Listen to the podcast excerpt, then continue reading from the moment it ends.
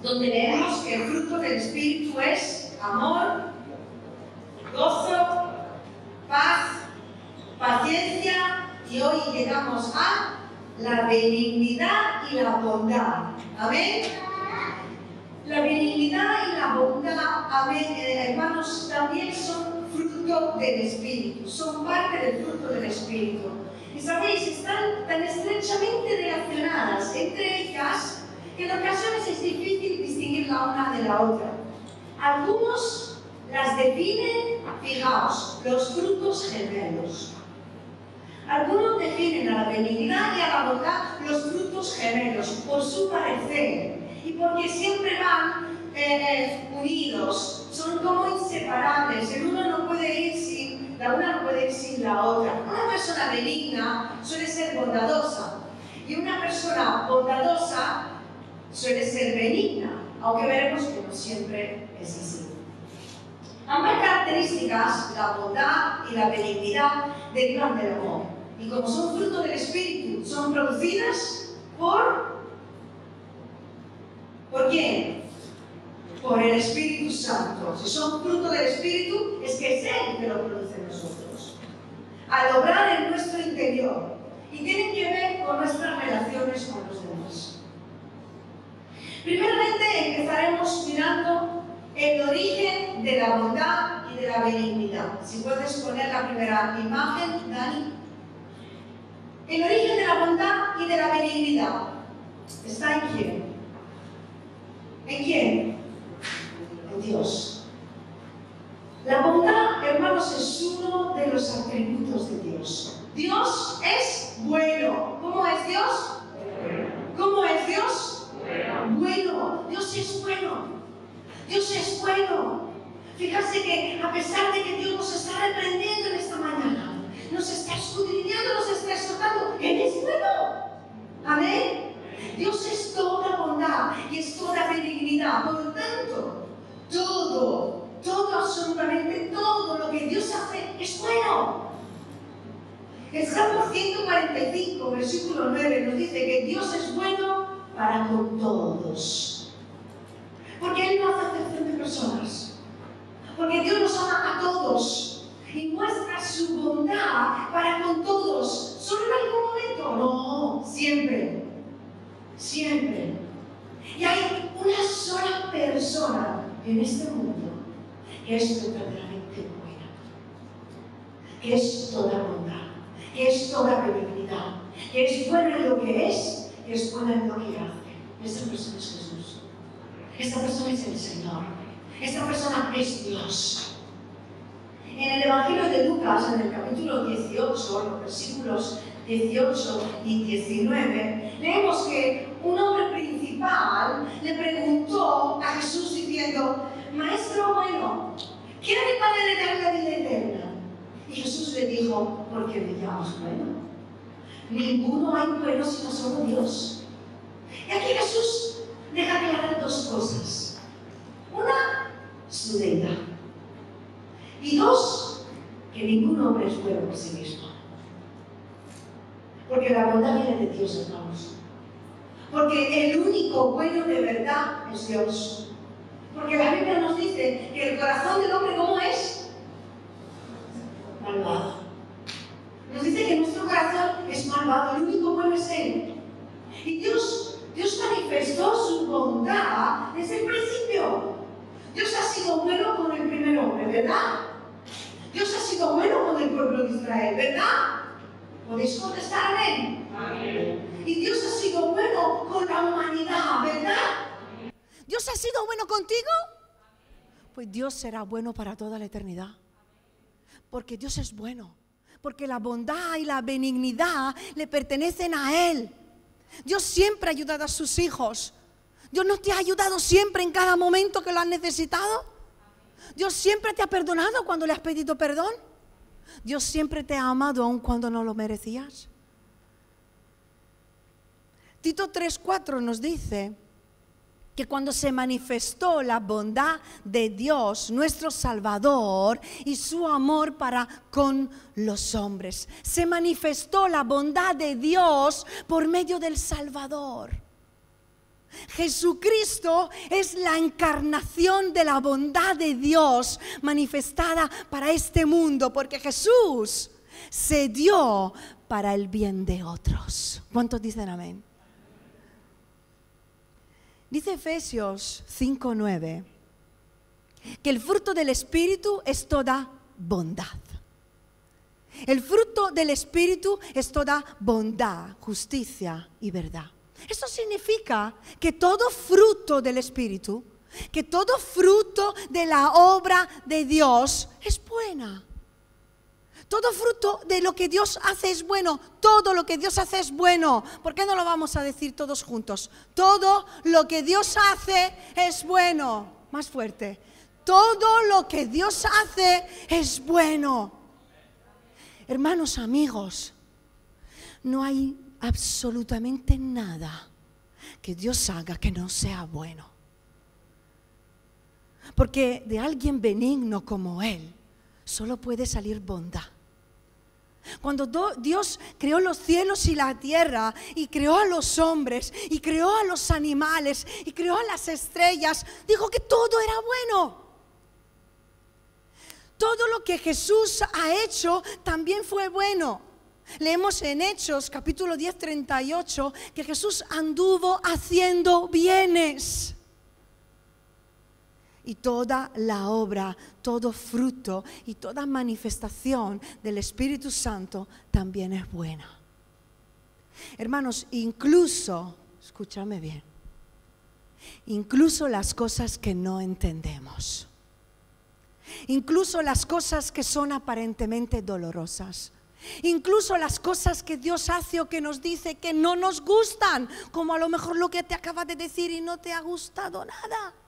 Sabes, todo lo que Dios hace, dice, es bueno aunque no lo entendemos, aunque no lo comprendemos, aunque duela por un momento, si es Dios que lo permite, si es Dios que lo hace, si es Dios que lo dice, es que es bueno y va a resultar para tu provecho. ¿Cuánto lo creen?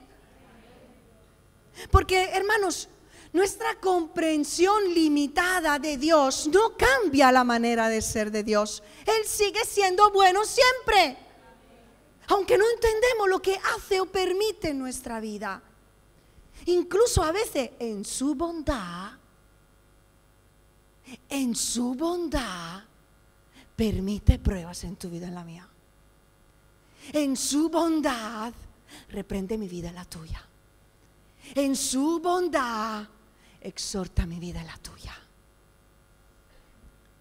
Incluso permite dificultades en nuestra vida porque sabe que lo necesitamos para crecer, para aprender algo, para conocerle mejor, para acercarnos a su corazón, para santificar tu vida, la mía, para quitar ese empache que estamos tan empachados. Él permite cosas, pruebas, palabras, exhortación para nuestro bien. Dice Romanos 8:28. Y sabemos, sabemos que a los que aman a Dios, ¿cuántos aman a Dios? A ver estas manos. A los que aman a Dios, todas las cosas les ayudan a bien. Y otra versión dice, y sabemos que Dios hace que todas las cosas cooperen para el bien de los que lo aman. Pero ¿lo sabemos? ¿Sabemos que todo lo que Dios hace es para nuestro bien? o cuando pasamos por pruebas, o cuando el pastor o la pastora nos exhorta, nos reprende, o cuando Dios usa la vara contigo, olvidas la bondad de Dios. O cuando pasas por una dificultad, dudas de la bondad de Dios. O cuando pasas por pruebas y no comprendes, no llegas tampoco a aceptar la bondad de Dios.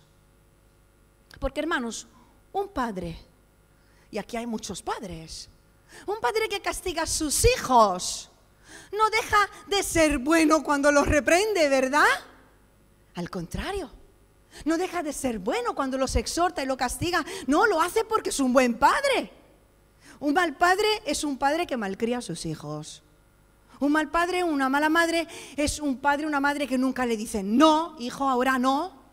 O no le ponen límites para que no llore, para que no tenga berrinche, para que no se enfade, para que, o simplemente porque pasa, estoy aburrido, me aburres. Pero Dios no actúa así, ¿verdad? Dios no actúa así. Dios no malcría a sus hijos, porque Dios es un buen padre.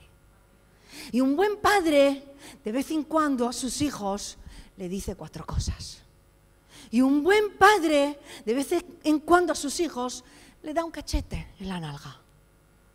Un buen padre a sus hijos los dirige, los corrige, los enseña. Este es un buen padre. ¿Y tú y yo qué queremos? ¿Un buen padre o un mal padre? ¿Tú quieres un padre bueno o quieres un mal padre? Mateo 7:11 nos dice, si vosotros que sois malos, ya nos está llamando malos, ¿eh?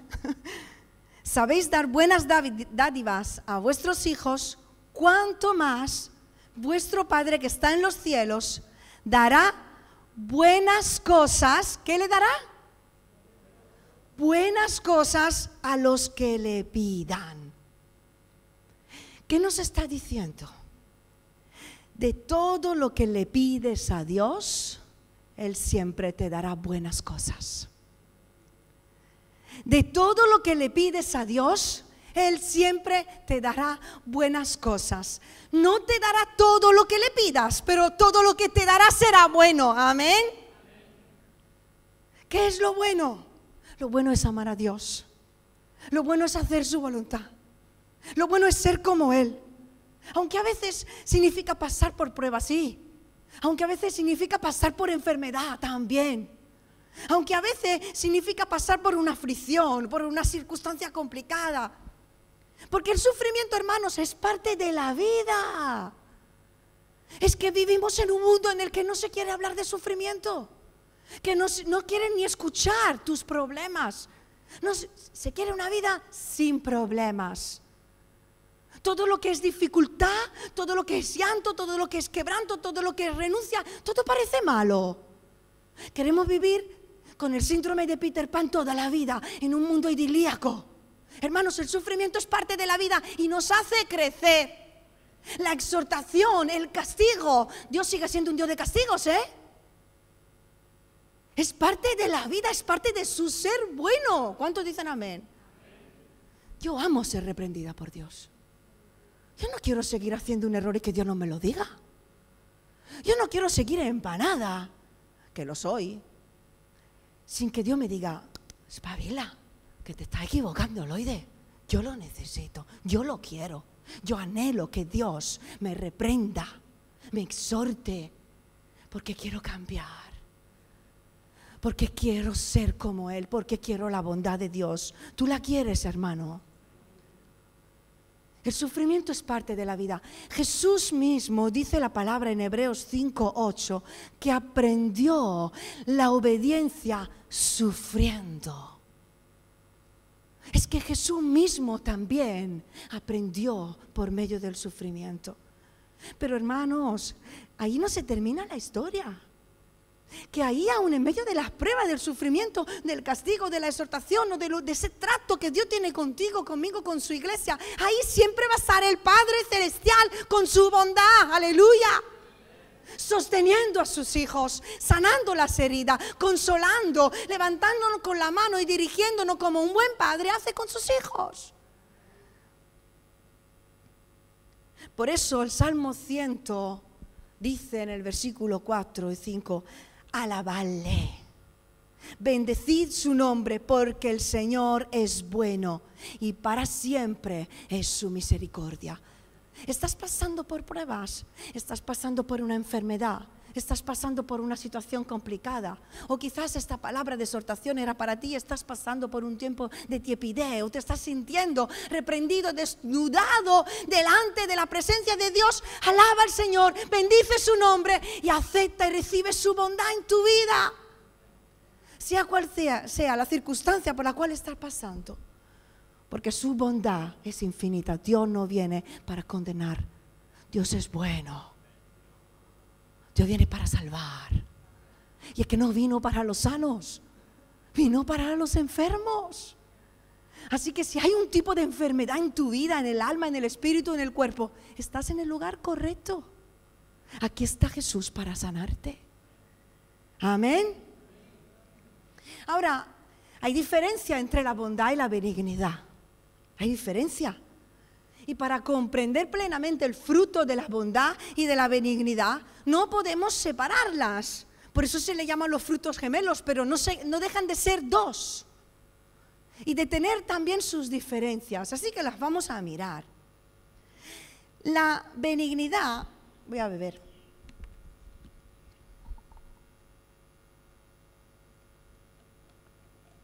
La benignidad es interior y la bondad es exterior. No podemos ser benignos por dentro sin ser bondadosos por fuera. Aunque sí podemos ser bondadosos por fuera sin ser benignos por dentro. La benignidad es el sentir, es el querer, mientras que la bondad es el hacer. La palabra griego de benignidad nos dice que significa excelencia moral, excelencia de carácter.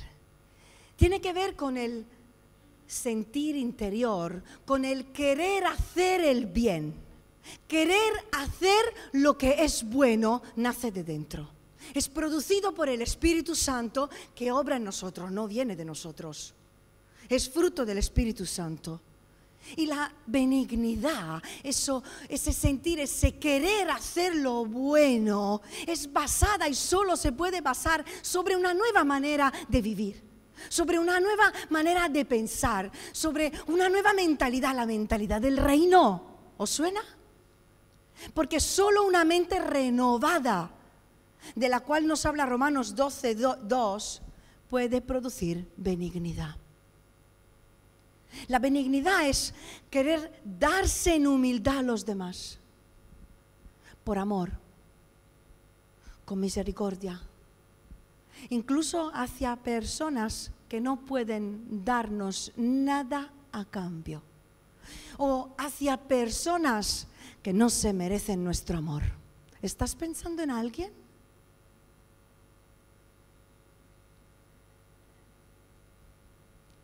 La bondad significa la virtud, la cualidad de bueno.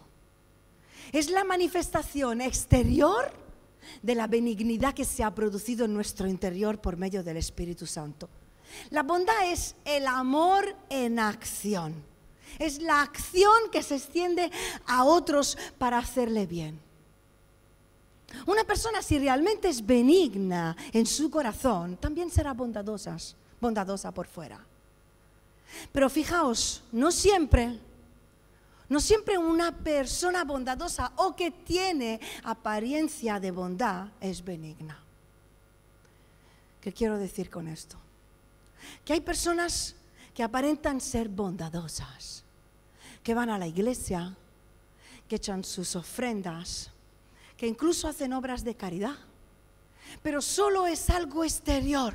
Por dentro ni son humildes, ni tienen realmente el deseo de ayudar, ni siempre quieren hacer la voluntad de Dios, ni le gusta obedecer a Dios a lo que le dice la palabra. Y sabéis una cosa, Dios no quiere apariencia de bondad. Dios no quiere apariencia en tu vida ni en la mía. No quiere que vengamos aquí a la reunión y aparentemos estar bien o que subamos en esta plataforma o en este púlpito estando mal. Siempre lo decimos, Serafín y yo, a los responsables de los departamentos. Un día tú no estás bien, tú lo dices. Tú te quedas sentado, ¿verdad, Juan? ¿Cuántas veces lo hemos dicho? No pasa nada. Pero no se sirve a Dios de cualquier manera. No podemos aparentar lo que no somos. Porque la palabra dice que Dios mira el corazón. Es lo único que le interesa. Que luego lo hagas bien o mal, se ocupa Él de hacerlo bien. Pero Él mira mi corazón y mira el tuyo. No quiere apariencia.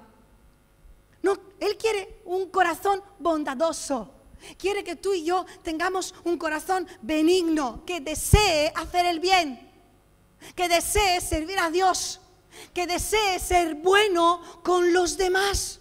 Porque las buenas obras, los muchos servicios en sí mismos, hermanos, no pueden salvar a nadie y no lo llevan a ningún lugar si nuestro corazón no está pegadito a papadito. Dijo Charles Spurgeon, es más fácil cruzar el océano en un barquillo de papel que ser salvo por medio de las obras. Hay personas, hay muchas personas que hacen buenas obras y lo hacen sin creer en Dios. Las buenas obras puede que las hagan por diferentes motivos, por, razones propias, por saciar sus necesidades emocionales, porque se han quedado traumatizados en la vida y quieren saciar su alma, por quitarle la culpabilidad, por razones propias, morales, por buenos deseos, incluso por querer ser buen ejemplo para sus hijos, pero no lo están haciendo por y para Dios. Ahora, el creyente, ¿tú eres creyente?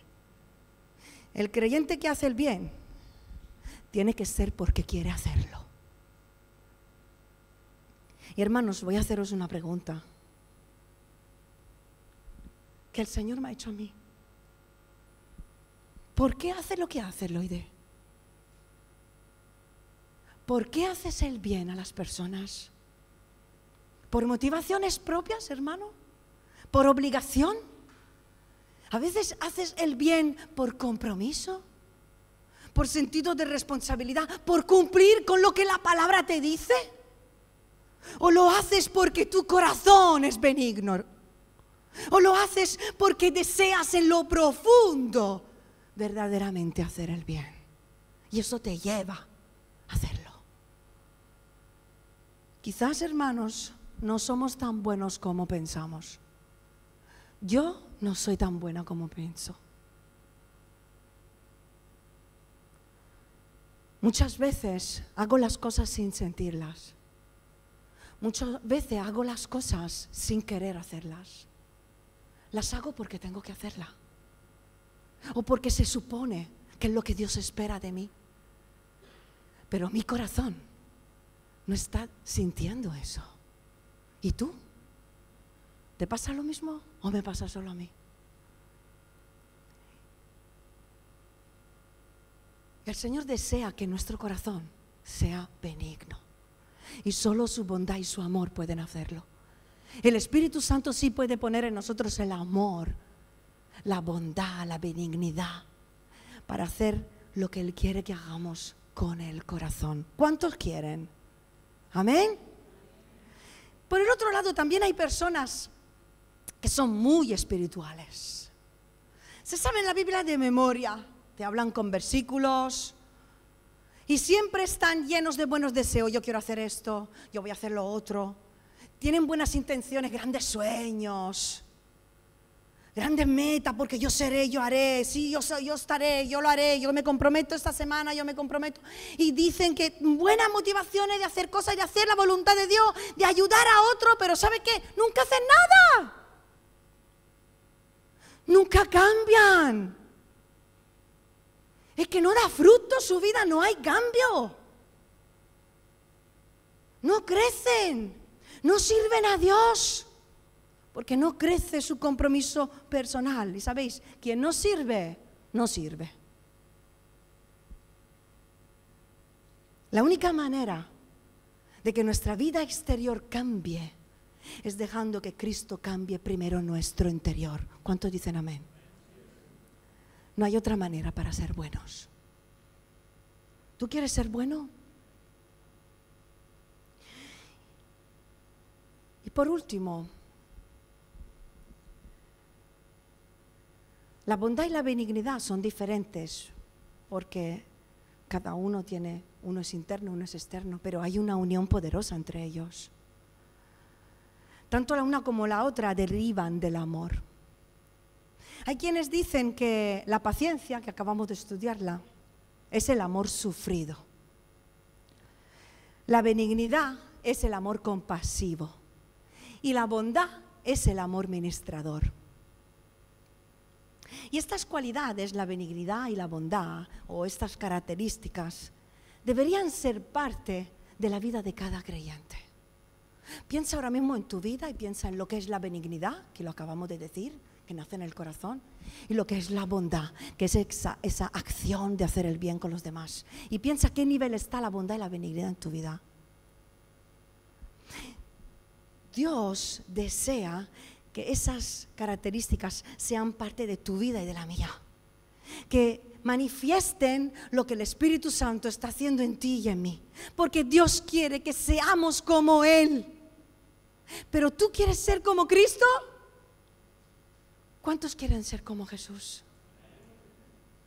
Él desea que seamos como Él. Y esto incluye ser buenos y benignos. Y el Espíritu Santo se ocupa de ello. Porque si estás pensando ahora mismo es que no sé cómo hacerlo, no tengo ni idea. Yo reconozco que no soy tan buena o tan bueno como pensaba. Pero ¿cómo lo hago? Dice la palabra en 2 de Corintios 3:18 que por tanto nosotros todos, yo lo uso mucho este versículo, mirando a cara descubierta como en un espejo la gloria del Señor, somos transformados de gloria en gloria en la misma imagen como por el Espíritu del Señor. Mirando al espejo, ¿el qué? ¿Qué miramos? ¿Qué hemos leído? Mirando a cara descubierta como en un espejo, la gloria de Dios. ¿Sí? Lo que miramos en el espejo es la gloria de Dios. Y es la gloria de Dios la que nos muestra cómo es Dios. Y también nos muestra cómo debemos de ser nosotros. Y también nos lleva a esa transformación por medio del Espíritu Santo. Mirar al espejo, ¿qué significa? Mirar al espejo significa primero mirar a Jesús y luego mirarnos por dentro. ¿Sí? ¿Qué pasa? Que yo me he dado cuenta de que a la gente no le gusta mirarse por dentro. La gente prefiere mirarse por fuera. A la gente no le, no le gusta ocuparse de las cosas interiores, le gusta ocuparse de las cosas exteriores. Porque mirarse por dentro duele. Porque mirarse por dentro es un trabajo, requiere un esfuerzo. Porque vemos cosas que no nos gustan. En cada persona hay sombras, ¿eh? ¿O no? ¿O tu vida es llena de luz simplemente? No, no nos gusta ver las sombras en nuestra vida no nos gusta. O quizá encontramos cosas que queremos ocultar, que queremos tapar, que queremos olvidar. Porque mirarse por dentro significa reconocer nuestros errores, reconocer nuestras faltas, nuestras necesidades, como ahora mismo que Dios nos ha hablado. ¿Y yo qué hago? Yo le miro a Jesús, le escucho y me dejo ahí mirando solo a Jesús o me miro por dentro. Y digo, ¿dónde esta palabra está apuntando en mi corazón? Mirarse por dentro significa ser sinceros con Dios y con uno mismo. Significa querer cambiar y ser sanados. Significa convertirse en cristianos adultos, en cristianos íntegros. Me encanta, me encanta la integridad. Me encanta manifestar lo que eres, hablar lo que sientes y hacer lo que quieres. Mirarse por dentro significa no esconder nada. Mostrar lo que eres y buscar a Dios.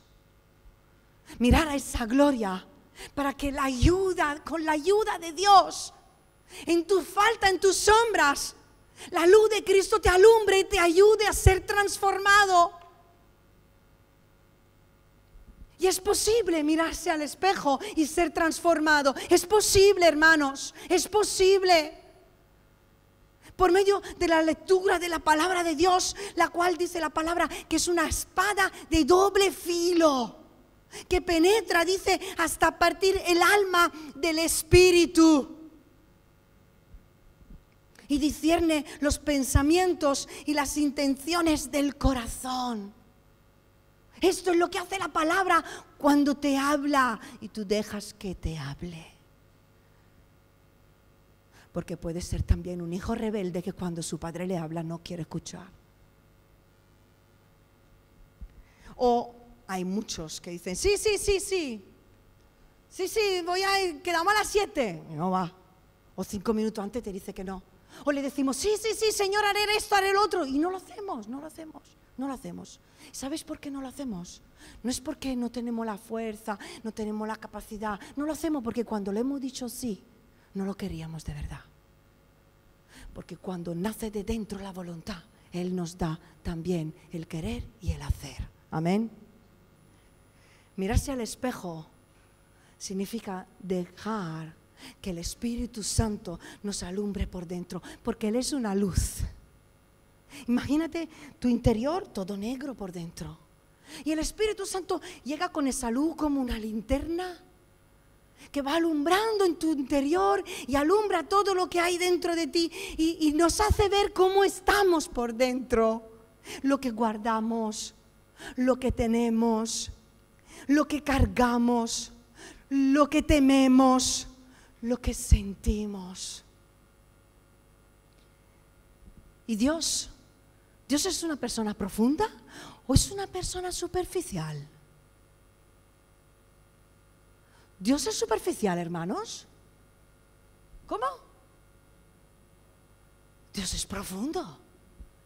Dios es una persona profunda y va muy por dentro en las vidas, apuntando al corazón de cada uno de sus hijos. Y si quieres ser como Él, no puedes ser una persona superficial, amigo. Si quieres ser como Cristo, tienes que ser un creyente maduro y profundo, íntegro. No podemos vivir vidas superficiales, porque Cristo, el Espíritu Santo, Dios Padre, no son espirituales. Eh, perdón, no son superficiales. Dios es un Dios profundo, que trabaja en la intimidad y en, en lo más profundo de nuestra vida.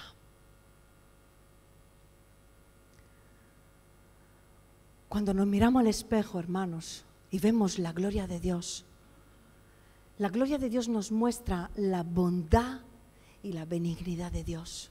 Y sabéis, la unión de estas dos características expresa cómo es Dios. Un Dios bueno, un Dios benigno. Y eso es lo que Dios desea que tengamos tú y yo, los frutos gemelos. Que se unan y vivan de forma abundante en cada uno de nosotros para que seamos cada día más como Él. Y sabéis, quiero abrir un pequeño paréntesis y con eso termino. Dice la Biblia en Gálatas 6, 10, lo estaba compartiendo con un par de hermanos esta semana. Por lo tanto, siempre que tengamos la oportunidad, hagamos bien a todos, y en especial a los de la familia de la fe. ¿En especial a quién? ¿Y quiénes son los de la familia de la fe, Ventura? ¿Cómo, cómo?